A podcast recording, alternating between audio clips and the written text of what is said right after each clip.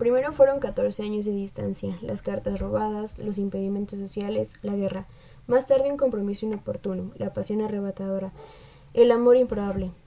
Ahora, aunque el abismo que los separa es mucho más profundo, no, no pierde la esperanza que eh, de reencontrarse con la única mujer que ha amado. Y cada mañana, tras colocarse los lentes, abre el diario de su vida y lee y lee todo lo que ha hecho en sus días, un camino pleno de momentos felices, y así a través de las páginas de este misterioso cuaderno descubrimos la historia de un amor que logró superar todas las barreras inimaginables y que hoy quizá pueda superar también el muro del olvido.